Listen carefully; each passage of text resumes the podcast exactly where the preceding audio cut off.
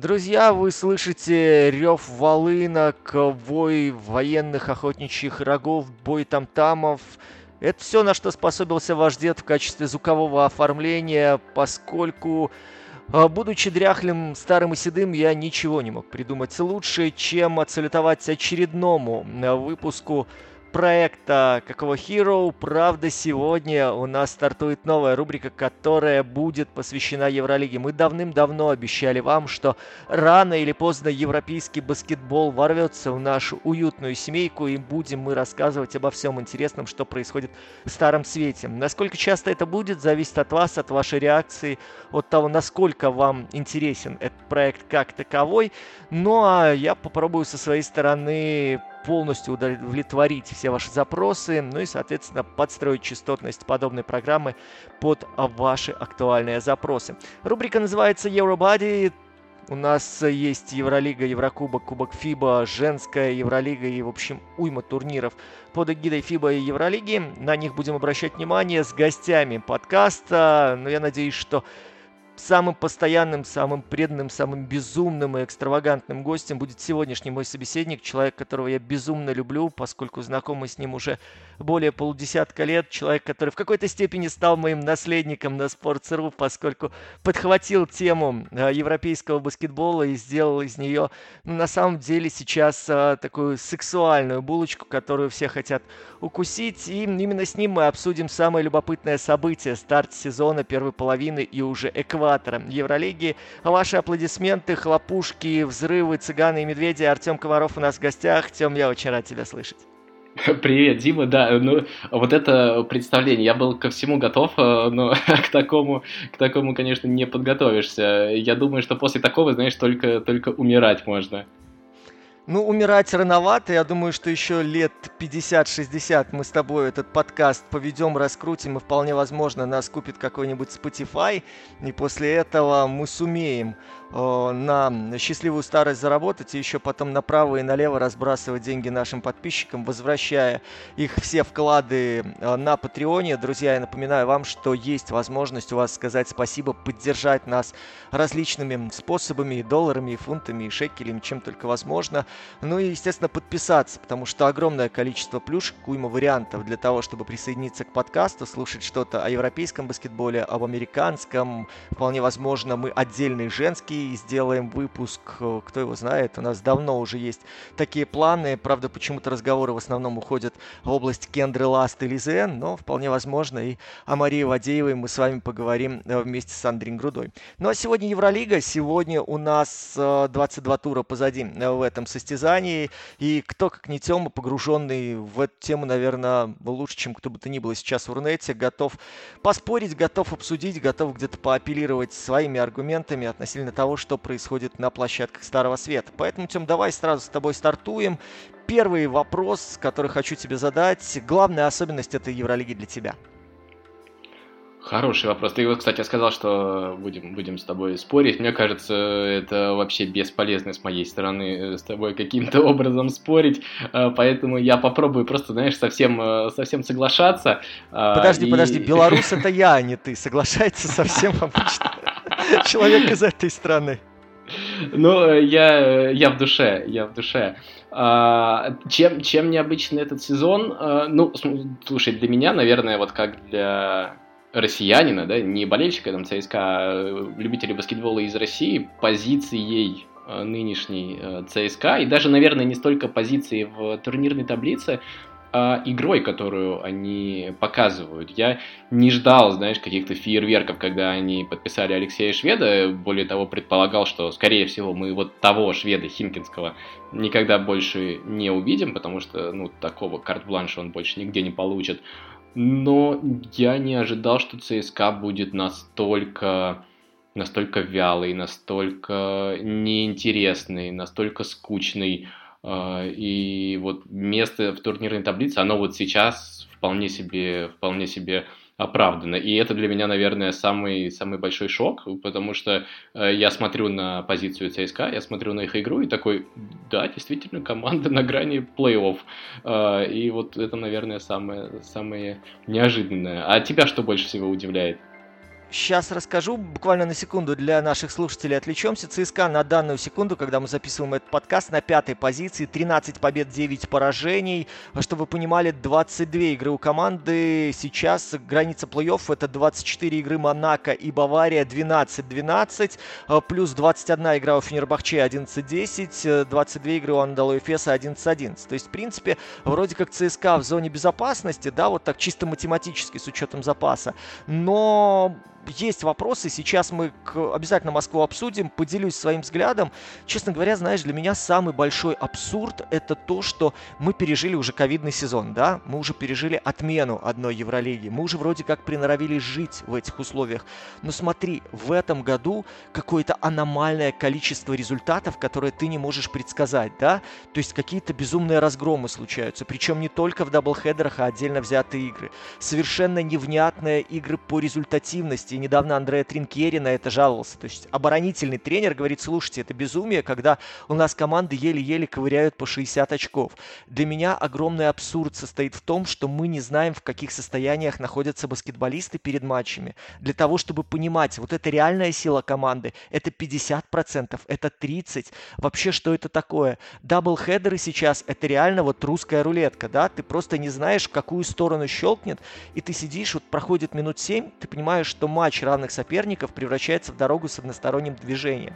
Для меня вот эти вот затыки просто как нож в сердце, потому что э, это, наверное, грешно сейчас говорить, но вот по ковидным сезонам я начинаю задумываться, а не лучше ли вернуться к Евролиге с меньшим количеством команд, для того, чтобы были зазоры в календаре и для того, чтобы мы могли смотреть нормальный баскетбол потому что обилие травм, которые сейчас накрывает людей, ковидные протоколы, непонятное состояние людей, то ли возвращенных, потому что неким играть, то ли возвращенных, потому что они восстановились, это выбивает вообще из ритма и не дает адекватно оценивать силу и какой-то, наверное, потенциал команд.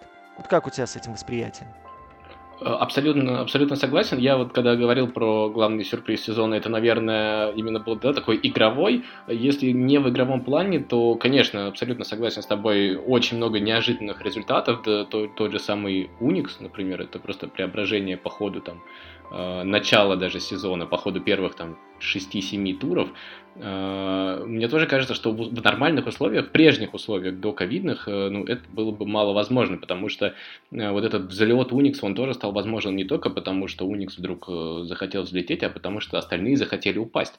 Вот у меня есть такое ощущение. И вообще очень много неожиданных результатов, и это тоже само по себе, их количество тоже, тоже неожиданно. Ну, раз мы вернулись к российским командам, давай обсудим с тобой ЦСКА, Уникс и Зенит, тем более они все сейчас, три коллектива, находятся в зоне плей-офф. По ЦСКА, ты знаешь, вот э, ты говоришь, что они вялые, неинтересные, скучные, но, слушай, такие команды обычно Евролигу и выигрывают, потому что я вот вспоминаю Панатинейк Олимпиакос с Барцокосом, да, который просто всех перекусывал защитно и добирался до самых последних стадий плей-офф.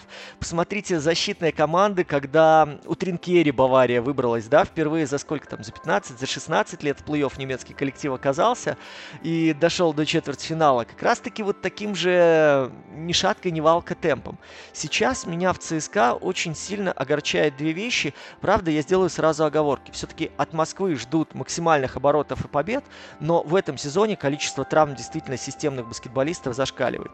И я прекрасно понимаю Тудиса, который вот хотел бы снять груз ответственности из себя, из команды, просто выдав небольшую серию побед. Окей, сыграй там через через Милутинова максимально. Отдай э, Клайберну ведущие роли. И просто вот упростив игру на максимум, сделав э, 3-4 важных победы для того, чтобы подняться по таблице, для того, чтобы вот этот груз ответственности сошел. Плюс ко всему, я прекрасно понимаю ЦСКА, который пытается поставить систему обороны, опять же, через максимально мастеровитых баскетболистов, через людей, которые могут держать эту линию обороны. То есть, понятное дело, что Курбанов с возрастом не становится быстрее, но ум-то остался, да, и умение закрывать там сейчас уже, пожалуй, не три, но две позиции. Опять же, с Милутиновым под кольцом, который дает и подбор, который дает габариты, который позволяет под себя загонять многих игроков, особенно американских легионеров команд средней руки, и упрощает задачу ЦСКА по защите. Это была бы совсем другая команда, имея стабильно армейцы и того же Шенгелю, и Милутинова под кольцом, и позволяя себе работать в одном и том же ключе стартовой и резервной пятеркой. Но что у меня в этом сезоне у ЦСКА очень сильно огорчает, означает, действительно, знаешь, и Тудис, который, вспомни, первые годы, как он пытался экспериментировать, да, он ставил Воронцевича, допустим, на пятого номера, пытался играть через него, как через пасующего центра. Он пытался использовать двух, а то и трех маленьких, которые должны были двигать мяч, а не играть от прохода, как сейчас играет Клайберт. Он пытался э, взрывать темп и играть какими-то отрезками, легким составом быстрый в переходный баскетбол. И когда, э, ну я не знаю, там возвращаясь в далекое-далекое прошлое, Хайнс у тебя играет на пятерке, как он отдавал первые передачи в отрыв. Сейчас у ЦСКА такого нет, и действительно ощущение, знаешь, что у нас есть ярко выраженный человек, который работает от прохода, которому позволено многое. Если у него пойдет индивидуальная игра, играем так, если нет, пускай будет вход-сброс. Вот появление шведа из разряда сейчас он возьмет на себя броски э, свои, плюс когда травмировался Григонис, и начнет попадать так, как ты говоришь, вот в Химках, да, вот эта роль э, супер go-to guy, то есть парня, который забирает на себя атаки, который пытается быть лидером и на котором должна фокусироваться не только непосредственная опека, но и страховка. Это будет раскрывать площадку. Вот такие какие-то простые прямолинейные ходы, я от Итудиса всякий раз жду чего-то вот еще. То есть это был тренер, в моем понимании, который всегда занимался оверкоучингом. То есть тренер, который пытался залезть в голову сопернику, предугадать его ходы, предугадать свои ходы на его ходы, и вот из-за этого очень часто бывало заводил ЦСКА в дебри. Но сейчас наоборот. То есть сейчас я могу, не могу даже назвать ЦСКА реактивной командой, которая реагирует на соперника. Не то, что там проактивный. ЦСКА это команда, которая движется по накатанной колее, да, где-то в силу обстоятельств, где-то в силу вынужденных э, ситуаций кадровых, но ты знаешь, когда Андрей Ватутин говорит, вот мы ЦСКА, мы на рынке себе не можем позволить теперь э, многих игроков, но ты смотришь на состав, ты смотришь на то, какой рынок ЦСКА шерстит и кого подбирает. Здесь мне кажется, что скорее требовательность тренера идет во вред команде, нежели возможности ЦСКА, которые серьезно преуменьшились. Потому что забирать одного из э, лучших бомбардиров до турецкого чемпионата, искать э, возможность Кевина Пангаса выдернуть из NBA, а, но это говорит о том, что явно люди не в Кубке ФИБА сейчас ведут research. Да, абсолютно э, с тобой согласен. Только добавлю, вот ты сказал, что э, именно такие команды, скучные, неинтересные, зато защитные, выигрывают Евролигу. Э, но мы смотрим на ЦСКА и видим, что это одиннадцатая защита Евролиги. То есть хуже только Жальгерис, Баскония, Свел и вот другие слабые мира сего. А впереди, например, э, да, например, тот же самый Уникс, который мы привыкли видеть как атакующую команду, и которая, ну, так, не всегда играет в защите. Нет, защита лучше, чем э, защита ЦСКА. Поэтому мало того, что она теперь, э, что ЦСКА стал играть неинтересно, да, ты правильно сказал, Дмитрий Сатудис просто перестал экспериментировать, а, так при этом еще и и это мало того, что неэффектно, так еще и неэффективно. Вот, вот это я хотел добавить это очень печально, и ты знаешь, для меня всегда ЦСКА был эталоном вот именно такой Э, командной работы в плане взаимодействия менеджмента и тренерского штаба. Сейчас, вот, мне кажется, после истории с Майком Джеймсом что-то очень серьезно изменилось. И здесь дело не только в финансах, потому что, ну вот смотри, кубанский локомотив забирает лучшего бомбардира единой лиги ВТБ. И в принципе, вот по системе ЦСКА сейчас этот человек вполне бы встраивался в те недостачи, которые Москве нужны по нападению в том формате, в котором ЦСКА сейчас играет. Но ЦСКА ищет э, такого комбо-гарда, который совмещает в себе и pass-first навыки, и работу от броска. Но, честно говоря, влиться по ходу сезона в состав ЦСКА, как-то рас- перераспределить роли с тем, что сейчас делает там тот же Клайберн, Швед, Хейкет, мне кажется, будет очень сложно. И если у Итудиса нет в голове плана «Б», вот как моментально, да, перераспределить эти акценты. Э, мне кажется, ЦСКА особо может вообще не выиграть от любого трансфера, даже если Пангас приедет в Москву.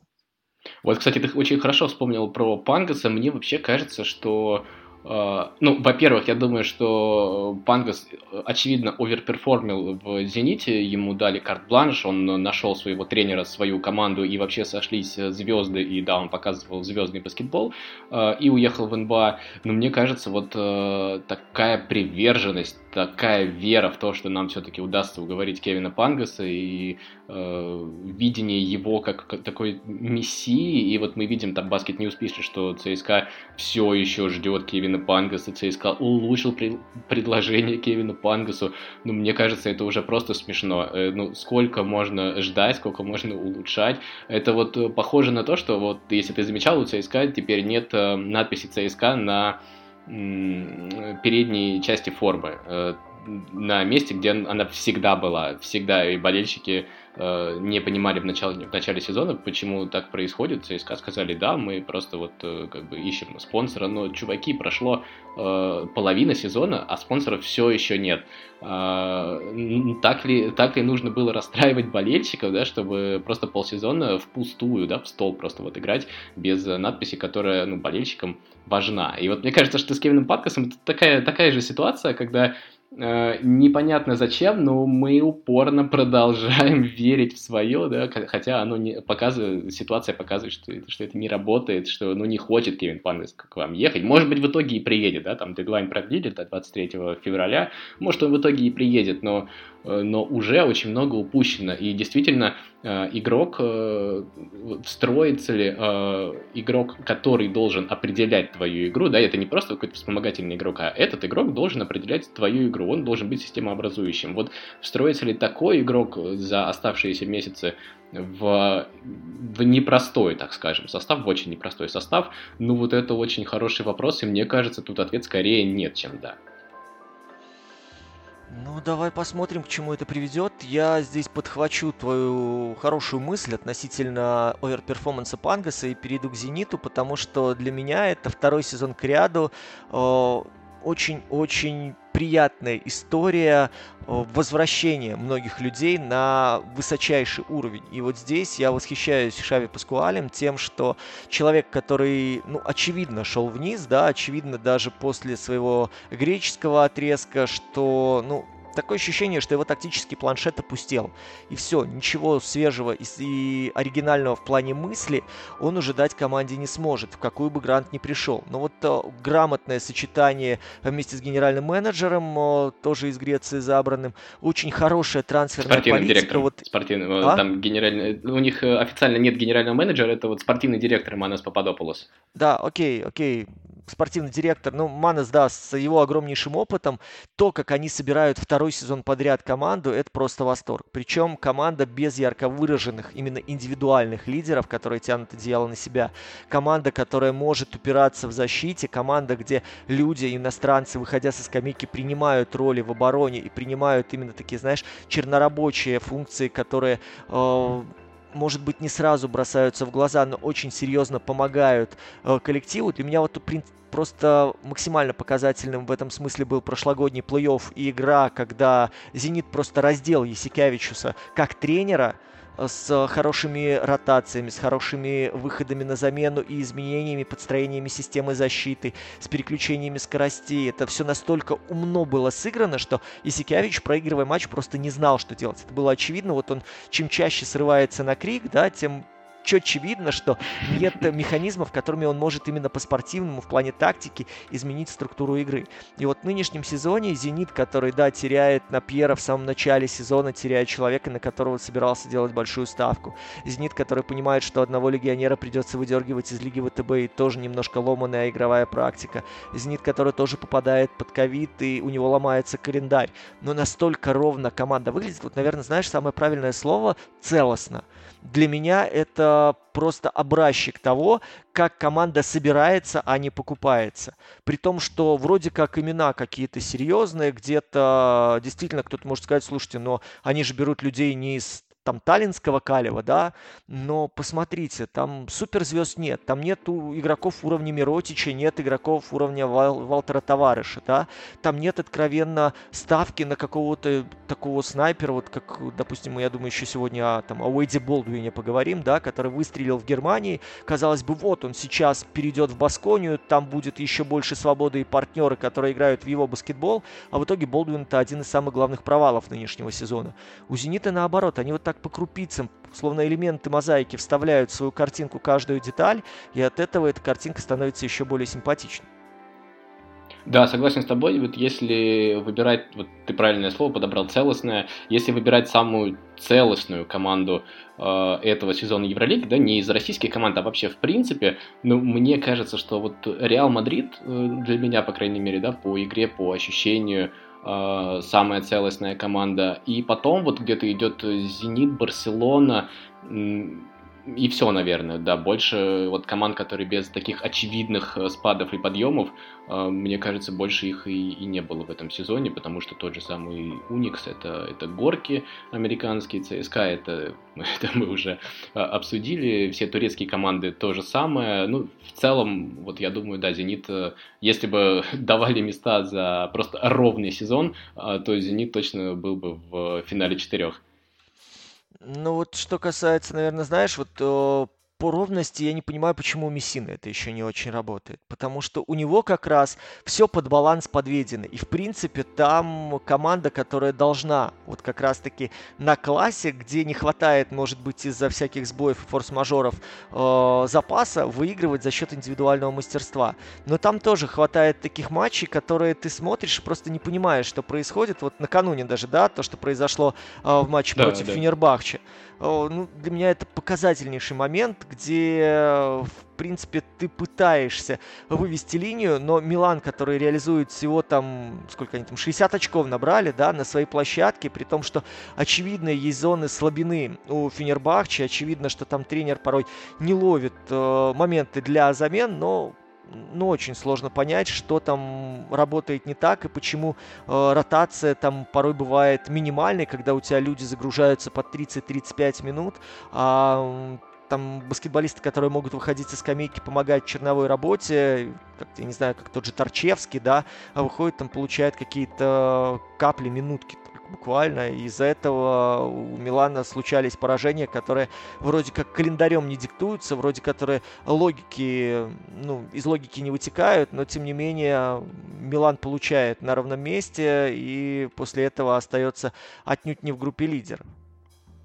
Да, я согласен с тобой, я именно поэтому и не назвал Милан. Вот если мы смотрим там на таблицу, то да, Милан как бы идет нормально, идет в четверке и вроде довольно уверенно, но вот именно по игре у меня нет э, такого ощущения. Я знаю, что вот ты можешь разобрать это с точки зрения там э, тактики, я, может быть, там не столь силен в тактике, но вот именно, да, по ощущениям, по визуальным, э, стопроцентно э, Милан у меня не вызывает э, какие-то какие-то супер положительные эмоции, при том, что как раз в этом сезоне а, Милан должен э, всех рвать. Мы знаем, что должен был, да, и был такой план. А, мы знаем, что Этор Мессина приходил сюда изначально на трехлетний контракт, э, и у него на эти три года карт-бланш, он не только главный тренер, он и генеральный менеджер или спортивный директор, как это называется. В общем, он набирает команду полностью сам, а, он сам ее тренирует и вообще все сам. И состав, как мне показалось, я тоже писал об этом, как раз на то, чтобы результат был здесь и сейчас. Это супер опытные ребята, а, все там евролижные бойцы, а, все, э, многие, да, и Чачо, и Кайл, они с опытом э, не просто выступления в Евролиге, очень успешного выступления в Евролиге, и победы в Евролиге. И вот этот сезон должен был быть там здесь, э, здесь и сейчас, как бы здесь, сейчас или никогда, да, do or die. А, пока что мне не кажется, что Милан, да, это вот такой это, это команда, которая ду. Пока что мне кажется, что скорее дай. Хотя, хотя будет, конечно, зависеть от того, как они проведут весну и в какой они форме подойдут, но вот пока что у меня ну, такие довольно смешанные впечатления. Еще интересно, как э, Трей Келл все-таки впишется, а, потому что, ну, мне кажется, интересный игрок. Я вот видел несколько его матчей а, до Милана и видел первый матч за Милан, когда он вышел против э, ЦСКА, это, по-моему, было. Э, в целом понравился, но вот интересно посмотреть, как он э, усилит игру Мессины. Э, потому что вот это как раз игрок, да, не системообразующий, но вот тот, который вот может вписаться, да, в уже существующую систему, не случай, как Кевин Пангас и ЦСКА. И, по-моему, вписался он неплохо. Вот если дальше Милан прибавит, ну, посмотрим. Пока что, вот, согласен с тобой абсолютно, команда вот на горках э, едет пока что. И еще одна команда, которая скачет по горкам, Уникс. Э, вот честно говоря, Тем, перед началом сезона я сколько подкастов записывал, куда звали по европейскому баскетболу, пока не завел свой, я говорил, что я не понимаю, как это должно работать. Я не понимаю, почему это должно работать. Я до сих пор не понимаю. Я вот хотел продолжить мысль, что я до сих пор не понимаю, как у них забирает. То есть, ну смотрите, они проигрывают все овертаймы, которые есть. То есть, как только плотная игра, как только Пирасовичу надо принимать решение в цейтноте, они проигрывают. Как только у них э, получают они хороший такой интенсивный отпор против интенсивной защиты, и начинается игра не в открытый баскетбол, а в вязкий игра рывками, они проигрывают. Но, блин, как только у них что-то летит, как только у них Хизонья получает свободу, как только у них удается, им удается контролировать темп, слушайте, ну они, блин, то разносят, блядь, соперников просто налево-направо, то они просто доминируют на площадке, и соперник не может поднять голову для того, чтобы, знаешь, даже через тайм-аут поломать ритм. То они цепляют на выезде Барселону, там, да, вот эта безумная игра, которая была с э, 111-109, да, когда вот эти все показы были знатные, кто кого там кому закрывает рот и кого успокаивает. То они на выезде там какие-то сумасшедшие матчи выдают Цервена Звезда, которая дома практически не проигрывает, там от них стольник получает. Но после этого приходят игры, от которых ты хватаешься за голову, когда Альба, ну, ну вообще, давайте говорить откровенно, к нынешнему сезону, к этому уровню сопротивления Альба не готова по евролижным меркам. И Альба их выносит там с каким-то сумасшедшим счетом. Ну, ну вообще, ну что это такое? Но мне кажется, как раз вот э, последний матч против Альбы э, более показательный. Я вообще был уверен, что э, это какой-то ну, какой-то, знаешь, вот скачок, ну, поймали настроение, да, и когда-то будет спад, ну, вот я был уверен так в декабре, а они, смотри-ка, до сих пор, еще весь январь э, прошли на очень хорошем ритме, и, ну, вот, не знаю, вот сегодня, да, матч, э, мы записываем этот подкаст в пятницу до старта всех, э, всех матчей, но мне кажется, вот эта неделя все-таки уже должна показать, что Unix сейчас пойдет на спад, э, потому что я не знаю, как можно играть без спадов столько месяцев и таким составом, потому что там как бы команда готова к спаду, мне кажется, морально, физически и как угодно еще. Я перед началом сезона был уверен, что вот э, к этому моменту Пирасовича уже уволят, честно тебе сказать, потому что если мы вспомним, что было до Димитриса Привтиса, это была команда, Unix был командой, которая увольняла главных тренеров, э, ну, на уровне, который чуть-чуть не дотягивал дотягивал до уровня Автодора, да, но в этом сезоне, точнее, после, э, после Димитриса Привтиса, я был уверен, что они вернутся к такой тактике, и насколько я знаю, они почти уволили Пирасовича, вот когда у него был очень неудачный старт евролижного сезона, э, он там был на волоске, но в какой-то момент они заиграли, и, и смотри, и мне кажется, теперь, ну, до конца сезона он точно будет, как бы тут уже точно ты его не уволишь, потому что, посмотри, как бы 12 побед, 10 поражений, идут в зоне плей-офф, и даже если они там ближайшее время оттуда вылетят, все равно это уже неплохо, это уже как бы нормально, нормально, приемлемо. Вот. И это, в принципе, для меня уже сюрприз. Но вот сейчас седьмое, да, они место занимают, ну, посмотрим. Там Монако же приближается тоже к ним, и вот это соперничество с Монако а, тоже очень, очень будет а, интересное. Вот, вот это противостояние мне а, будет интересно посмотреть. Э, ну чем, смотри, у тебя есть ощущение, от, э, есть ощущение того, что вот Пирасович, допустим, возвращается на свой топовый уровень. Помнишь, когда он нет, в Испании нет. там был, я вот тоже я не, я не вижу того, что, э, знаешь, вот как в истории с Паскуалем. То есть то, что тренер пересмотрел свои взгляды, и тренер сейчас, ему есть что новое команде предложить.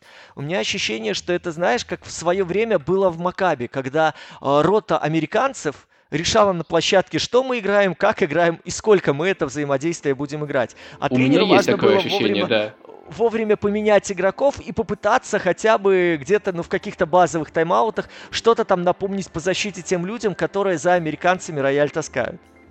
Да, да, абсолютно. Ну, эм, смотри, в этой команде вопрос, наверное, да, к тому, как она была э, собрана. В этой команде сложно было бы сделать что-то по-другому, потому что это не «Зенит», где ты можешь, ну, типа, там обучаемые, супер обучаемые ребята все. Здесь, конечно, тоже есть обучаемые ребята, есть просто великолепный Джон Браун, э, одно из главных там открытий этого сезона Евролиги.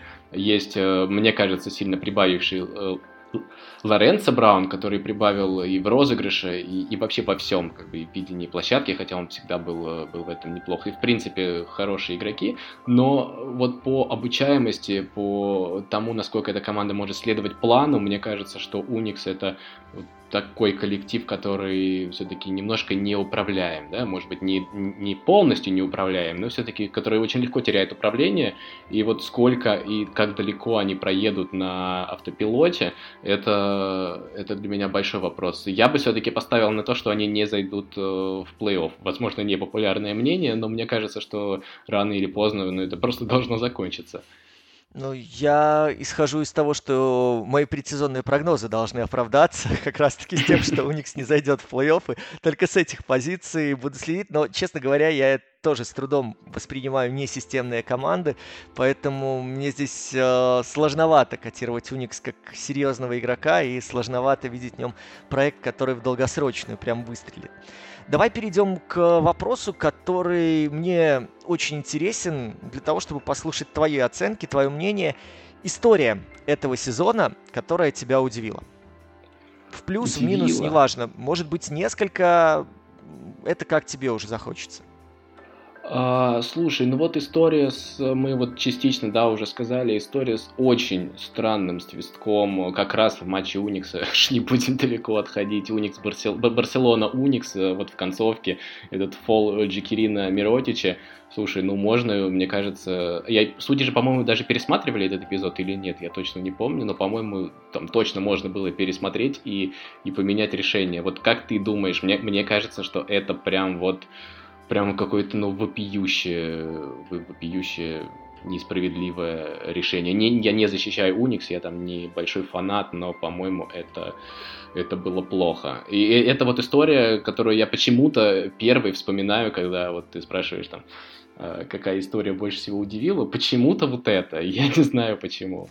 Ну, наверное, потому что на протяжении сезона у нас судьи Евролиги, которые должны быть, знаешь, как узором, примером для подражания, то и дело дают вопросы, вызывают вопросы своими решениями. Для меня вопрос вообще последовательности в нынешнем сезоне судейства, э, он встает довольно остро, потому что мы можем смотреть с разницей в два часа матчи, где-то у тебя арбитры дают нормальный физический контакт, как э, возможность борьбы, да, особенно когда команды играют э, в маленьких составах и очень много контактов при проходе за заслонов, при движении мяча, абсолютно адекватно относятся даже на турецких площадках к подобному решению.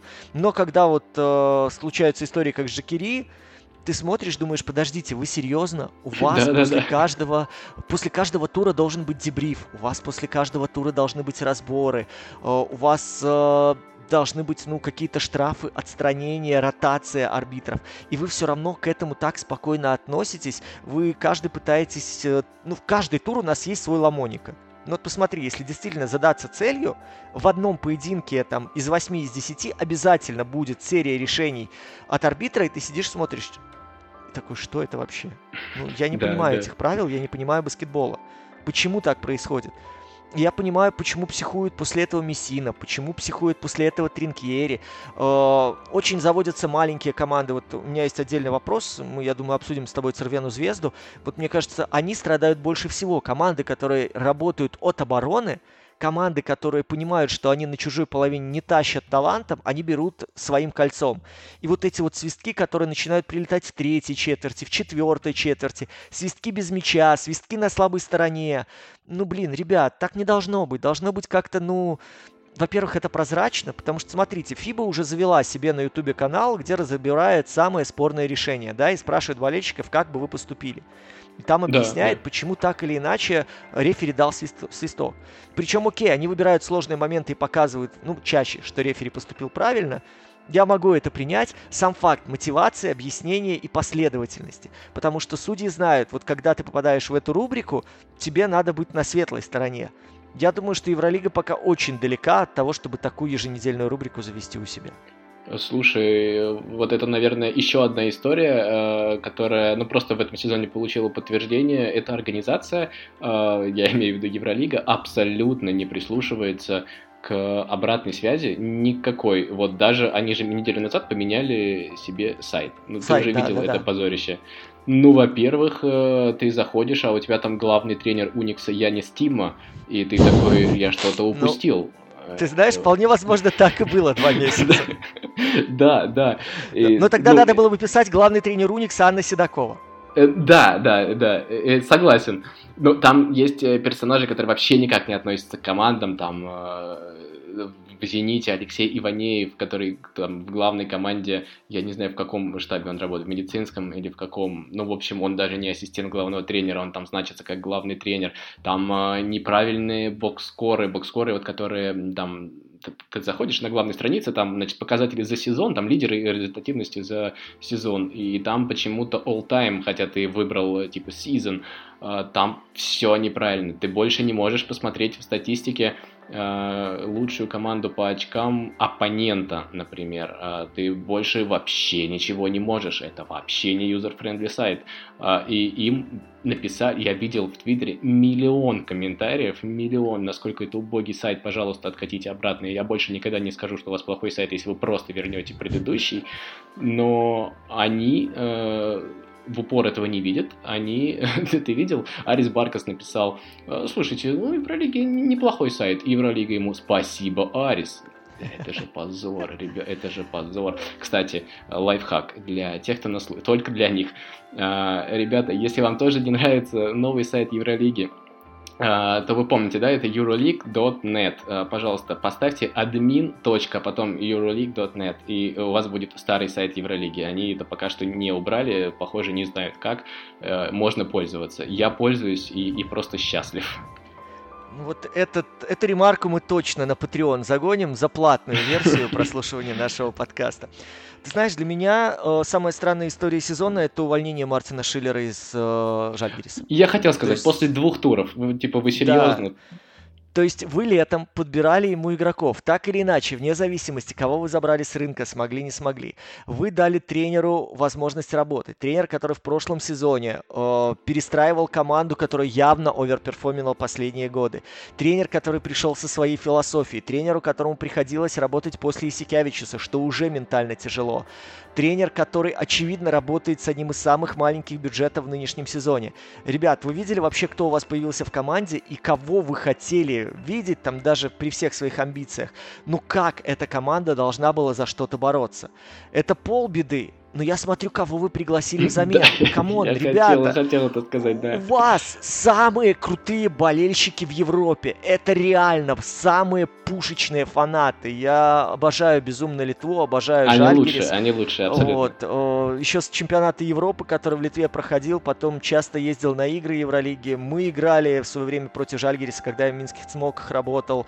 Очень много коллег там работает. С Владимиром Романовым доводилось делать интервью. И каждый раз, приезжая Каунас. Слушайте, ну это бомба. Люди, которые делают вам солдаты за полсезона вперед, раскупая билеты. РСТ, ну по отношению к ним-то можно было проявить уважение. Юра Сдовц! Ребята, серьезно! Ну, кого мы еще будем откапывать из этой земли, блин, я не знаю, которая поглотила всех тренеров, оставшихся в конце 90-х? Ну, я просто вообще не могу представить, что Сдовс, придя в Жальгерис, мог изменить, мог предложить этой команде, чтобы она заиграла лучше. Я не могу увидеть, что Зорна Сдовс сможет... Ну да, да, мы видим, к чему это привело. А, я не могу понять, что Сдовс вообще может в этой ситуации сделать, и очень правильно. Но ты знаешь, там на, в начале, когда он только пришел, я не помню, кто из тренеров, может Тринкери, может еще кто-то сказал, что э, не надо его критиковать. Посмотрите, он пришел в ситуацию, когда игра каждый третий день. Что вы хотите, чтобы он изменил, что вы хотите, чтобы он привнес команду. И у меня вопрос, а зачем тогда менять тренера? Вы понимаете, что у вас целая группа возрастных игроков, вы понимаете, что у вас целая группа игроков травма, травматов, вы понимаете, что у вас сейчас главная задача это искать среди своих литовских баскетболистов э, еще двух-трех э, маленьких звездочек, которых можно будет продать. И, и они ведь есть. Лукосинус, да, Лукосинес это вот тот человек, на который сейчас, на которого фокус внимания направлен, на которого стоит обращать внимание. Слушай, и это же... не заслуга, извини, да, это не заслуга да, Юрия да, Сдовца в том, что он начал играть, в том, что он э, начал действовать. Это, это естественный подход Жальгириса. Так или иначе надо было бы подбирать людей, потому что, посмотрите, у вас, ну вы не выйдете на одном Улановосе и Инкунасе весь сезон, и это было очевидно уже 4-5 сезонов назад. Ну и дальше, слушайте, политика Жальгириса искать недорогих, но э, оригинальных легионеров, которые могут той или иной системе помочь. Я так понимаю, что у Шиллера было видение, как вот эти иностранцы могут сработать в Жальгирисе. Ну, увольнять тренера, даже не проработав, не дать ему поработать пять туров, сказать, что мы видим, мы идем не той дорогой. Так а куда вы сейчас зашли? И к чему вы шли, приглашая Юрия Сдовца вот на этот набор баскетболистов? Они зашли в 3.17 э, и безоговорочное последнее место. Я, да, абсолютно согласен. Я просто хотел добавить, что вот ты как раз стал перечислять молодых. Э, ну, конечно, Марик Блажевич, безусловно. И Матеус Кривос там подрастает, э, судя по тому, что я видел. Я видел, может быть, не очень много, но общался с литовскими журналистами. И, слушай, там, по-моему, очень-очень очень многообещающий парень. И вот ну, то, что я видел, мне тоже очень понравилось. Ну вот для меня это прям вот комедия абсурда, которая просто топит топит э, Жальгерис. Давай дальше пойдем. Э, история, которая тебя удивила. Давай сейчас попробуем более лаконично так щелкать эти темы для того, чтобы э, придать динамики нашему подкасту. Да, э, я же вот как бы сам по себе сценарий э, знал и хотел про историю, которая меня удивила, сказать, что меня удивило увольнение э, Шиллера по истечении двух туров, но давай назову что-нибудь другое. Ну, мне понравился и, и нравится, и я думаю, что и дальше продолжит нравиться, Шехмус Хазер из Фенера. Я понятия не имел, кто это такой еще в начале сезона но увидел его ну, в каком-то из первых туров, и вот с тех пор послеживаю. Очень, э, очень неплохой э, турецкий защитник. Э, мне очень нравится, очень импонирует сама отдача, с которой он играет. Э, просто вот он, наверное, удивляет. Это если, да, мы абстрагируемся от э, там, российских клубов, российских игроков и там всего российского, непосредственно рассматриваем все команды, то, наверное, вот этот главный э, сюрприз э, с с положительной стороны для меня? Да, есть такое, хотя, честно я тебе скажу, для меня Фенербахче это вообще в нынешнем сезоне проект абсурдный, проект абстрактный. Безусловно. Проект, который заслуживает куда более толкового тренера, потому что, ну, для меня это, честно говоря, просто беда. Когда Джорджевича пригласили, я не понимал, что вообще он с этой командой будет делать, и, собственно, так оно и происходит. Мне кажется, он местами сам не понимает, и у него после одного из проигранных матчей как раз и был посыл, что э, эти игроки не понимают, понимают, типа, того, что я от них хочу, не понимают в плане самоотдачи установок, которые должны они выполнять, э, куда надо следовать и куда надо идти. Ну, вот, да, а... да, но слушай, тут с Джорджевичем, с одной стороны, да, то есть он попал в ситуацию, которая для него там нетипичная и там опасная даже в какой-то мере, но помимо этого я разговаривал там с, со многими людьми, и в том числе из Финера, и, ну, он же там не один, у него есть э, там ассистенты, у него есть... Э, э, да, там и Рада Трифунович, и Горан Бедов, да-да-да. Э, да, ну это, это, это, это, это, это нормальные ассистенты вроде как. А, плюс а, ведь у него есть, э, в Финере есть скаут, один или два, в общем, несколько людей, которые тоже могут подсказывать, но э, слышал я, что он не, не слушает там ни ассистентов, ни Э, скаутов, э, а вот у него есть видение, как бы он по нему идет, и как бы ему могут там советовать сколько угодно, будет то же самое, что мы ему сейчас посоветуем, он скажет, ага, э, удачи, и пойдет по-своему, то есть это мне кажется, тоже... Я, я бы вроде как его пожалел, да, что, что он попал в такой состав после, после Италии, после работы с Милошем Теодосичем, как бы. Но узнав вот это, я уже не знаю, стоит ли его жалеть. Ну, у меня единственное было, знаешь, э, к нему симпатия и, как, как это сказать, сочувствие, когда ты понимаешь, что у тебя основной разыгрывающий Пьерри Генри, вот. Тогда просто не знаешь, куда твою команду бросит. Это как болит на скорости 220 э, вести и вписываться там в Оруж, да, в э, поворот один из самых крутых Формуле 1 в Бельгии. Но у тебя достаточно умных игроков. У тебя есть Ян Веселый, благодаря которому можно вывозить сложнейшие матчи. У тебя вполне есть адекватные люди, которые могут помочь и забрать мяч у Генри, как тот же Марко Гудрич, да. У тебя есть люди, которые готовы сражаться на счетах и готовы так так, ну, в тупую где-то выполняет черновую работу, но блин, я не мог понять, в принципе, когда вы набираете условного там Шайока и забираете Егиве Флойда, во что вы будете играть, и каким образом люди с таким разным баскетбольным интеллектом будут уживаться. Но вот тренер и должен был из этого что-то лепить. Ну, как мне кажется, получается больше, знаешь, коник, чем скульптура Венеры Милоской. Да, очень-очень э, э, поэтично, поэтично ты сказал. А, я, я не тоже... сказал, из чего коник, поэтому ты знаешь. Э, мне кажется, что да. Я тоже не понимаю вот этих трансферов заплаток, да, по ходу сезона вот пришел Флойд, Маркел Старкс. Для меня это тоже далеко и непонятно. Эм, и, ну, я не знаю, к чему это приведет, да, там Флойд какие-то очки набирает, Старкса я еще пока не видел эм, я не знаю, дебютировал, не дебютировал вчера в э, игре э, против Милана, э, но это, это, это не важно. В общем, даже если они оба там будут что-то показывать, я не понял эти трансферы. И вот если они заиграют, это будет для меня сюрприз, скажем так. Я с тобой полностью согласен. Ну, в принципе, тяжело, тяжело это все принимать, тяжело это анализировать, тяжело пытаться осознать, что там будет относительно Старкса его вчера, насколько я понимаю, не было, я его не видел, э, но это не показатель, мне кажется, того, о чем мы говорим в плане Фенербахча, если говорить о долгосрочной перспективе.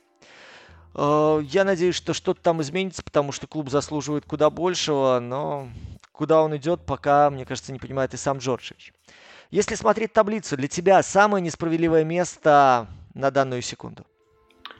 Так, смотри, передо мной таблица.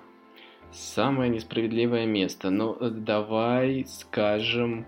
Ну, вообще, вообще, Цервена Звезда, наверное, вот за свою защиту, э, невероятная защита, но, как ты правильно сказал, да, в нападении э, они не могут состязаться там, больше, чем с половиной клубов Евролиги, поэтому даже защита их очень не всегда выручает. Ну, вот, наверное, Звезда и, наверное, Альба. Но Альба это просто потому, что как бы сердцу не прикажешь. Мне очень симпатичен этот клуб просто сам по себе, потому что там очень интересная э, работа с молодежью. Вот об этом рассказывал их э, спортивный директор летом э, порталу, порталу Basket News Донатасу Урбанасу в интервью. И, в принципе, мне была всегда симпатична Альба.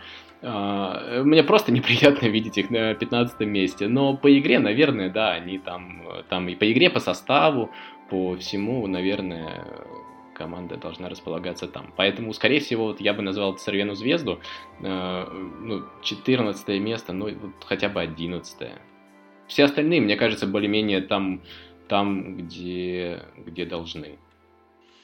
Ну вот ты сорвал с языка, потому что у меня Звезда это прям хедлайнер э, в этой рубрике, потому что, смотрите, Звезда, как бы сейчас не рекорд Евролиги устанавливает, забирая домашние матчи, и по проценту выигранных домашних матчей она сейчас абсолютно лучшая в турнире. Ну, по крайней мере, по э, тому соотношению побед, которое она имеет на данную секунду. Это, чтобы вы понимали, 8 к 14. Звезда фантастически играет дома, Звезда фантастически играет в защите. Очень жалко, что она отдает целую россыпь близких игр, причем командам. Смотрите, она проигрывает Эфесу с разницей в очко, она проигрывает Зениту с разницей 4 очка.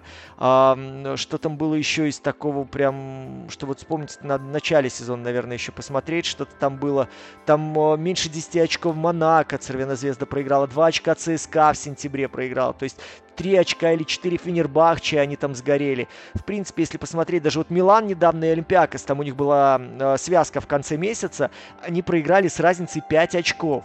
Если хотя бы треть из этих игр Звезде отдать, она стабильно сидела бы в зоне плей-офф. Причем, посмотрите, Милан она не выпустила из 75, Олимпиакос из 72, э, Леону, да, не выпустила из 70. То есть посмотреть по э, тем цифрам, которыми она ограничивает команды высшего уровня. Зенит не вылез из 60 в матче в декабре, при всех нюансах, которые были у Питера. Но Звезда образцово просто играет в защите, и учитывая тот набор людей, который сейчас присутствует в Белграде, ну, блин, она заслуживает большего. Мы смотрим сейчас на таблицу, понимаем, что Звезда из-за этих недобранных матчей в близких концовках, она уже на 4 победа отстает от зоны плей-офф. И по той интенсивности, которая есть сейчас в таблице, я ну, 99% уверен, что она не выйдет в плей-офф. Но да, к сожалению, тоже так думаю. Для меня вот это такое расстройство, такое разочарование, просто потому что команда сама по себе, э, которая сумела перезагрузиться команда, которая комплектуется, ну, давайте говорить откровенно, тем, что уже остается после больших людей. Да, и да. Дэйна Радонича вернули, понимая, что по-другому, как, кроме как от обороны, эту команду не построить. И он умудряется там, да, искусственное дыхание там уже Майку Цирбису сделать и заново заставить его играть. Симонович, вернувшийся, начинает опять играть как действительно как капитан, как лидер. Там Калинич, которого уже списали, уже на нем крест поставили, как в балете Жизель, там на этой мемориальной плите и надпись написали, что-то там еще может. Ну и в итоге э, мы видим, что действительно команда добивается побед, побед ярких, побед громких в таком же ковидном э, турнире, как и все остальные, переживая те же проблемы, но она держит, она держит марку и есть стиль, что очень приятно. Мне очень жалко, что так низко сейчас Цервена располагается.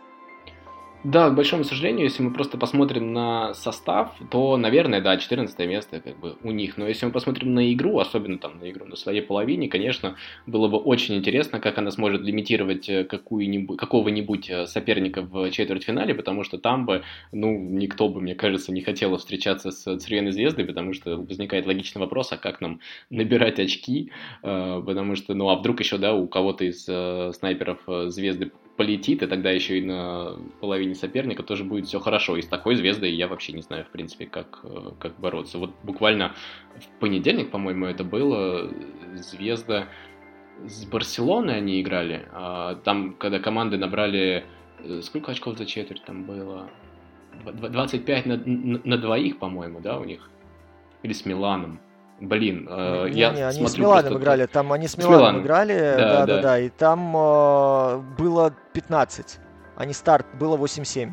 А, все, 8-7, да, да, да. А, я просто э, это проблема, когда ты смотришь один матч, за ним следующий, и еще один, переключаешься в перерыве на какой-то еще, и ты начинаешь просто путать команды, игроков, э, виды спорта и все подряд. Да, э, особенно на, в рамках двойной недели, я на этой неделе посмотрел э, баскетбола, очень много, я не знаю, сколько матчей, просто очень много. Да, да, так можно и Милан с Барсой перепутать. Но, друзья, вы видите, что мы записываем вживую, ничего не монтируем, поэтому вы сами понимаете, как на ходу все соображается, вспоминается и подгоняется. Так что иногда ошибки фактически бывают, но мы хотим быть честными перед вами и ничего не перезаписывать по 50 раз, чтобы быть идеальным. Конечно, конечно. Этим... Единственная, единственная перезапись э, у нас случилась из-за того, что мои соседи начали сверлить, честное слово. Вот это единственная наша перезапись в самом начале была. Но дальше у нас все в режиме прямого эфира, чтобы вы убеждались, что никто здесь не читерит, и если у вас э, ваши, получается, блогеры-болваны, вы в этом будете убеждаться в режиме реального времени. Короткий вопрос. Самый недооцененный игрок, самый переоцененный игрок. Две твои кандидатуры. Кстати, об этом я не подумал перед началом, и э, дай мне 10 секунд. Самый недооцененный Давай игрок... я тогда пока свою давай, просто вброшу, давай. ты подумаешь. Для меня самый недооцененный игрок, я вот здесь колеблюсь между Эли Кабо и Лоренцо Брауном потому что Акабо для своих лет, для своего функционала дает намного больше, чем можно предположить и ему пинать там, да, количеством потерь, которые он совершает за то время, которое проводит на площадке. Плюс ко всему, он не боится на себя брать инициативу, не боится на себя брать те броски, которые, от которых отказываются многие партнеры. Он э, в таком комбо-варианте сейчас работает на площадке. В принципе, глядя на то, как у него э, проходит временная загрузка, против каких команд, сколько он проводит на площадке и насколько стабильно у него, в принципе, и процент попаданий со средней, да и с дальней. У него, да, бывают затыки. Вот у него был матч против ЦСКА, матч против Эфеса, где особо не летело. Но при этом, смотрите, он умудряется и на перехватах работать, и в, в плане распределения мяча очень полезно для Леона действует. Так что мне казалось, что об этом парне могли бы поговорить погромче. Но что касается Лоренса Брауна, мы уже косвенно сказали, что человек, который успевает везде, человек, который делает все, человек, который э, умудряется не только подносить снаряды, но и сам их выпускать, и при этом, ну вот он довольно органично в э, подвижной модели атакующей смотрится у Уникса. Да, я хотел тебя только уточнить. Самый недооцененный на начало сезона или прямо сейчас? Можно и так, и так. Можно о двух людях, э, если ты так быстренько дашь им оценки. Uh, смотри, если прямо сейчас, да, наверное, Акабо, я с тобой соглашусь, Акобо или Акабо, я его называл Акобо, но он француз, наверное, Акабо, но, по-моему, евролижные комментаторы называют Акобо, в общем, неважно, да, вот, короче, вот этот uh, разыгрывающий из uh, защитник из, из Асвелла, а если на начало сезона, ну, наверное, Джон Браун, потому что, ну, это прогресс прямо очень большой, и, как бы, я думаю, что он сто процентов уйдет э, в какой-нибудь хороший э, клуб, в какую-нибудь не знаю, Барселону, э, ну или, в общем, в клуб, который гарантированно останется в Евролиге и э, сможет платить ему в два раза больше денег, а самый переоцененный игрок, а, ну, на начало сезона, наверное, Алексей Швед. Я думаю, сейчас-то уже, в принципе, никто ничего не ждет, поэтому не, нельзя сказать, что, а, что, его, что его переоценивают. А, на сейчас самый переоцененный игрок. Вот это хороший вопрос. Вот здесь, я думаю, нужно будет дольше думать. Нужно будет э, сравнивать. Но я думаю, что таких игроков, в принципе, несколько.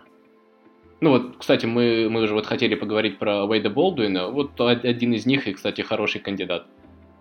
Ну вот для меня, собственно, Уэйд Болдуин и есть, учитывая то, какие э, ему авансы выдавались, как здорово он смотрелся в системе, да, и как ужасно он сейчас, получив свободу и получив э, возможность самому управлять процессами, выглядит и насколько вот эти ожидания до сих пор, когда ему отдают мяч, когда ему дают время, дают пространство, насколько он неадекватно их использует. И, в принципе, из-за этого командная игра-то нарушается. Ну, у испанцев она давно уже с этим есть проблемы. Но вот в моем понимании как-то здесь э, неадекватность вот этих вот затрат на его приобретение. И э, Тринкериш говорил, что его просто украли в плане по деньгам. Мы просто переплатили, и из-за этого он не остался. Ну, ну вот... как, как правило, это ничем хорошим не заканчивается, и вот, да, очередное подтверждение. Ведь он на самом деле примерно такую же игру, как сейчас, показывал в Олимпиакосе ну, было плюс-минус то же самое. Потом он пришел в Баварию и стал звездой. Но, да, было ощущение, что вот он может быть звездой не у всех, не в любой команде, не у любого тренера.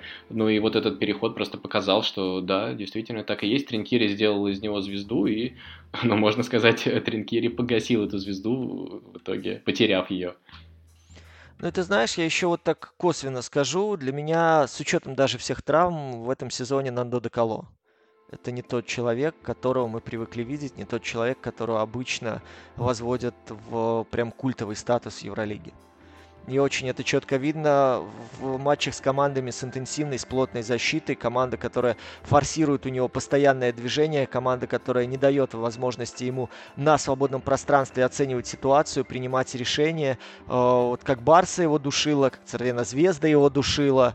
Э, в принципе, с Миланом у него была ужасная игра. То есть, ну вот вещи, когда против него конкретно в него бьют для того, чтобы лишить пространства, и даже, наверное, не столько пространства, сколько времени на принятие решений. Э, да, я с тобой э, соглашусь, и в том числе, да, может быть, это для меня там не самый э, переоцененный игрок, но, да, там один из, и подтверждает твои слова, мне кажется, четырехматчевая победная серия Финера добыта без Нандо де Кало. Вполне возможно, но вот э, здесь э, я думаю, что это, наверное, самое такое возмутительное высказывание пока за весь наш подкаст, но, тем не менее, для меня это, наверное, одно из самых неприятных откровений, учитывая то, как до сих пор его хайпят, опять же, в англоязычных источниках, которые освещают Евролигу. И давай подведем итог нашему с тобой подкасту. Тренер, который тебя удивил. Плюс и минус. То есть удивил в а, позитивном смысле и удивил в негативном смысле. Ну вот, наверное, э, все-таки в позитивном смысле каким-то образом удивляет Пирасович. Я не знаю, э, мне все еще кажется, что это, да, там удивляет команда, но ладно, дадим ему дань, он эту команду тренирует, он делает замены, и он как бы ей вроде как управляет. Ну, наверное, Пирасович, да, вот по соотношению того, чего мы ждали и, и что в итоге получаем, наверное, э, Велимир Пирасович это сюрприз со знаком плюс. Вот. А у тебя какой? У меня, ты знаешь, Барцокас. Я скажу, что mm-hmm. Барцокас, который восстал из мертвых, Барцокас, который получил, мне кажется, на руки ту самую ситуацию, в которой он расцветает лучше всего. Он получил людей, которых, от которых ничего не ждут. Он получил людей, которые готовы слушать и смотреть ему в рот. Он получил людей, которые готовы беспрек... Э, беспрекословно исполнять его установки в защите. И, наконец-то, вот это заработала его модель, когда страхуют люди, приходят помогать сверху, когда классные переключения есть в обороне, когда минимум пространства люди друг другу оставляют для того, чтобы вот эта страховка была максимально эффективной. Да, в нападении там есть проблемы, в нападении есть нюансы, которые никогда, собственно, нападение, ну, в моем понимании, я, может, далек немножко от этого, но Барцокас никогда не блистал постановкой атаки.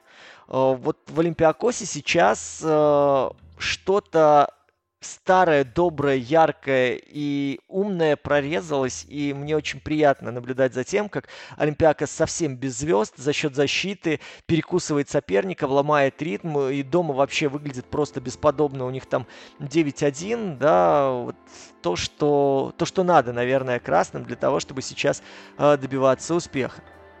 Да, ты, кстати, правильно сказал, э, совсем без звезд. мне кажется, здесь вот два человека все-таки важны. Это Костус Лукас и Томас Волкоп. Очень, мне кажется, умные э, защитники, э, которые должны, очень важны вообще для, для Барцокас. Вот, наличие в задней линии людей с чистой, светлой, хорошей э, головой.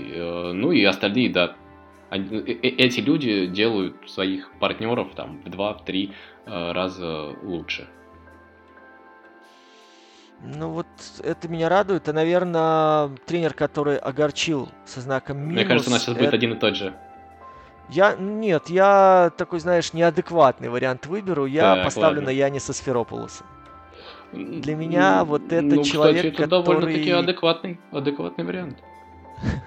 Для меня человек, который сколько лет уже пытается строить что-то непонятное для всех и удивительное для Европы, и мне кажется, вот сейчас он уже зашел в тупик. Просто зашел в тупик. Э, потому что вроде и получил людей, которых хотел, вроде и должно это работать так, как ему нравится, вроде как и на бумаге все стыковалось и плясало и билось очень хорошо, а на выходе он едва не был уволен на стыке годов, потому что даже в чемпионате Макаби свалился на вторую позицию. Поэтому для меня вот этот вот как-то выхолощенность Сферопулоса это огромный-огромный минус.